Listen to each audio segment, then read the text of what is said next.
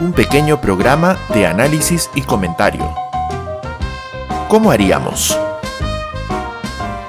Con Enrique Durán.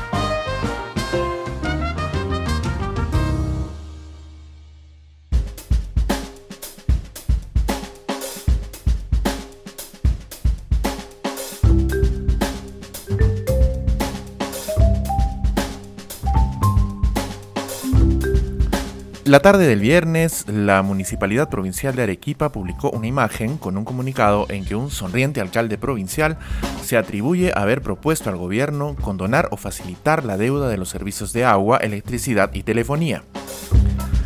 Esa pretensión se basa en un mensaje en vídeo colgado en el fanpage de Facebook de la municipalidad el 23 de marzo.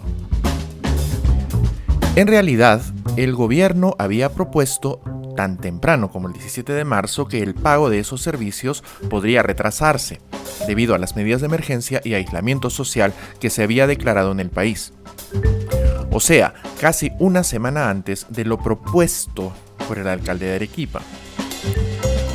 Fue esa iniciativa gubernamental la que finalmente se convirtió en el decreto supremo que anunció el último 5 de abril el fraccionamiento sin intereses de las deudas generadas durante el periodo de emergencia para todos los servicios, no la del alcalde. La publicación ha generado controversia en la ciudad por ese motivo y por haberse mostrado a Candia sonriente en una publicación oficial bastante mal diseñada en medio de una emergencia nacional. ¿Cómo lo explicamos? Un origen plausible se halla algunos años atrás, cuando se inauguró el puente Balcones de Chilina, o Jorge Polar, esas cosas siempre son muy imprecisas, mientras Omar Candia era alcalde de Alto Selva Alegre en 2017. En medio de los baños de popularidad montados, usuales en casi cualquier forma de gobierno local en el sur andino de Perú, y eso es porque no tengo constancia de la forma en que se hace en otros lugares, algo llamó la atención de muchas personas y de los medios de comunicación de entonces. Un graffiti con su rostro que fue hecho por jóvenes entusiastas, según él. Claro, jóvenes entusiastas hacen un graffiti de 11 metros de altura con apariencia fotográfica. Sí, claro, puede que no parezca muy llamativo en una política como la peruana, en la que el culto a la personalidad de los candidatos y autoridades es una constante. Pero que ocurriera cuando ya se insinuaba con mucha fuerza que Candia sería candidato a la alcaldía provincial o al gobierno regional, eso no estaba claro entonces, sí debió ser preocupante.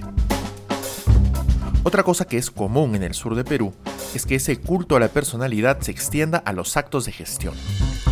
La autoridad no se equivoca nunca para sus secuaces, que no son ni asesores ni funcionarios de confianza, sino un equipo de aduladores y fans que le dicen sí a la autoridad todo el tiempo, como ahora.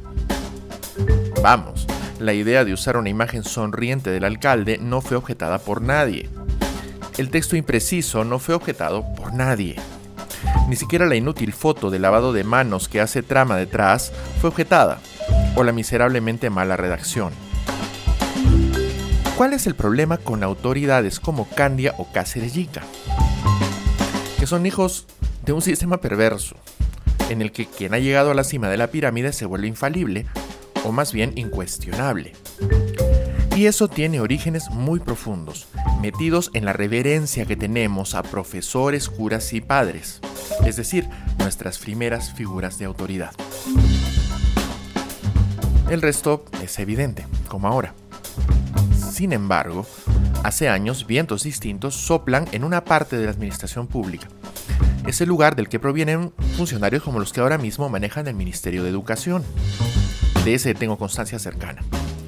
Y seguramente parte de los gabinetes de decisión de otros poderes del Estado. Pero claro, eso sucede solo en Lima, el centro de Perú. Que a veces desde allá es todo el Perú. La diferencia se nota cuando, como la última semana, un cuerpo de decisión nacional llega a Arequipa. Pilar Macetti se gana un doble comunicado de los gobernadores, todos varones, todos gamonales, por atreverse a no respetar a esas autoridades guachafas e inefectivas que no han cooperado un pelo en nuestra actual situación. no se trata de ser eficiente, entonces. Se trata de seguir el ritual, sin sentido alguno, como en la interminable retaíla de cargos que se saludan al inicio de un discurso cuando es suficiente un buen hola. Así, el comunicado de Candia, atribuyéndose una decisión del gobierno, es únicamente un síntoma de algo más complicado. Lo evidentemente innecesario de la forma en que nuestras autoridades locales son. Y la urgencia, luego de este momento especialísimo, de reformular todo en el Estado peruano.